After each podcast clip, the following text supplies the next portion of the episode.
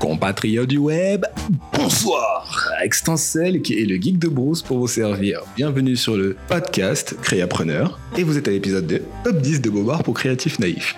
L'épisode précédent, je vous avais parlé du CODB, c'est-à-dire la somme qu'il fallait atteindre pour rester viable pendant l'année.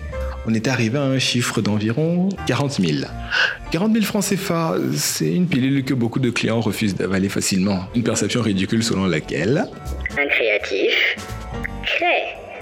Ça veut donc dire que ce qu'il a produit n'a pas forcément de valeur marchande. Du coup, ils ont tendance à sortir des punchlines pour pas payer. Et je vais commencer avec la première. Faites-nous le boulot pas cher ou gratuit cette fois-ci et la prochaine fois on vous paye plus. Ce qui est totalement ridicule. Déjà parce que euh, c'est le lot quotidien des infographistes, des clients qui viennent et qui te demandent On va voir si c'est bien et après la prochaine fois on va bien te payer. C'est. Je, je ne sais pas comment répondre à ça. Dans ce genre de situation, c'est en général l'inverse en fait. Vous devez travailler avec un client et ensuite, si ça se passe bien, vous envisagez de lui faire une réduction.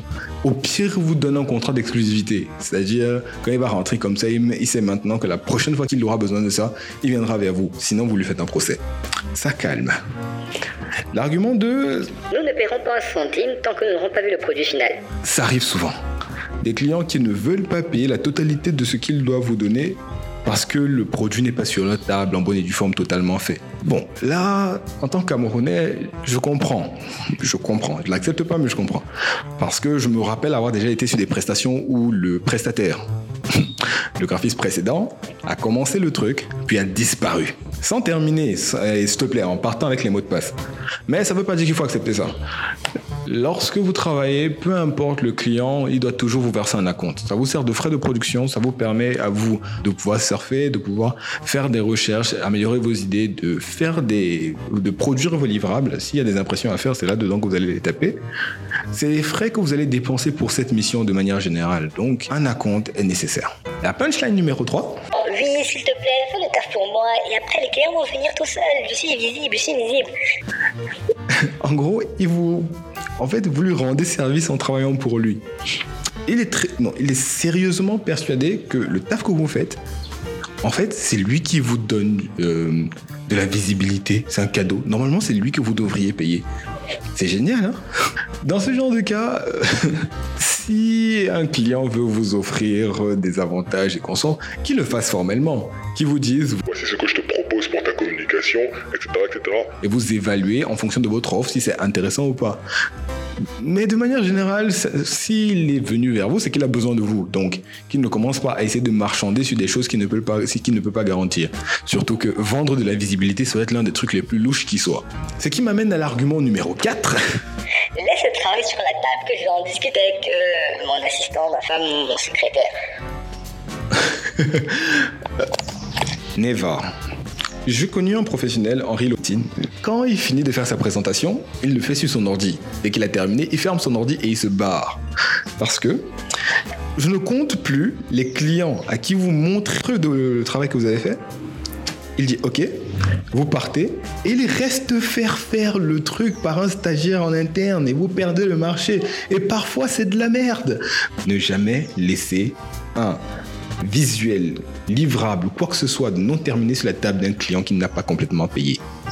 Je sais, c'est encore très long, mais je m'en fous, c'est important. Bobard numéro 5. Le travail n'est pas annulé, juste repoussé.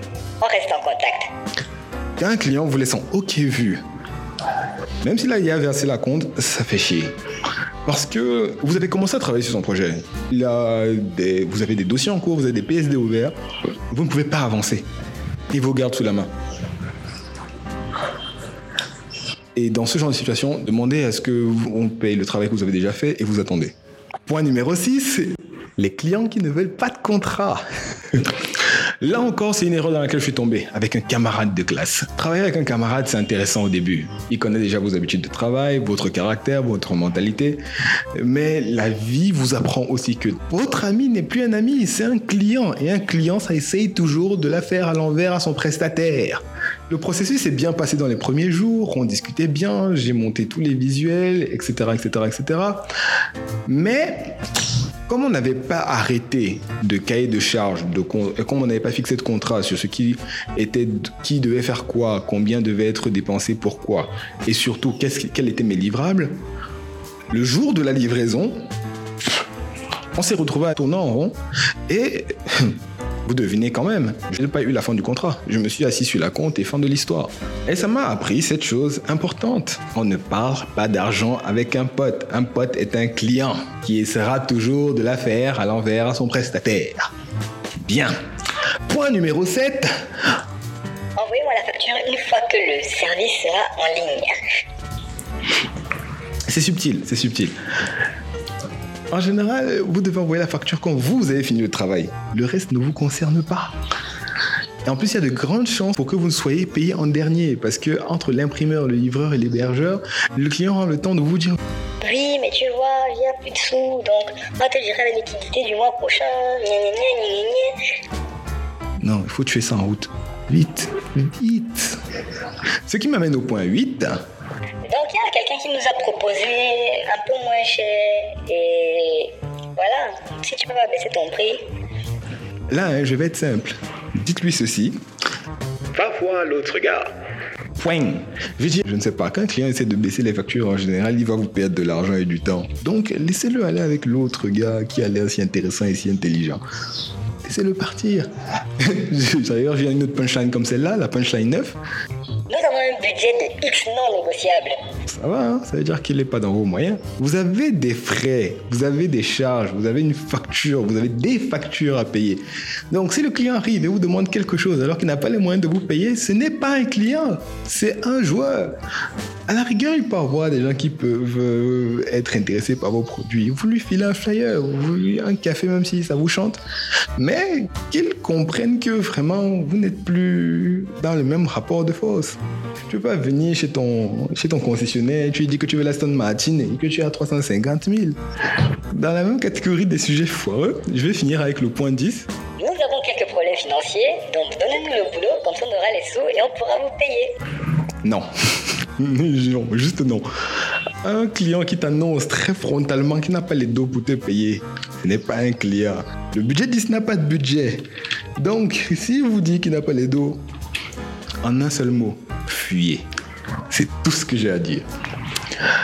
Donc, conclusion. L'ensemble de ces punchlines parfois sonnent ridicules, mais dites-vous bien que beaucoup de naïfs tombent dedans. C'est parce que ce sont des créatifs, parfois ils débutent, parfois ils n'ont pas conscience de leurs propres besoins, de leurs propres charges et ils se retrouvent à accepter n'importe quoi. L'existence de cette série, l'existence de ce podcast, elle a justement pour transmettre cette information. Vous devez savoir certaines choses et vous ne devez pas vous faire marcher sur les pieds.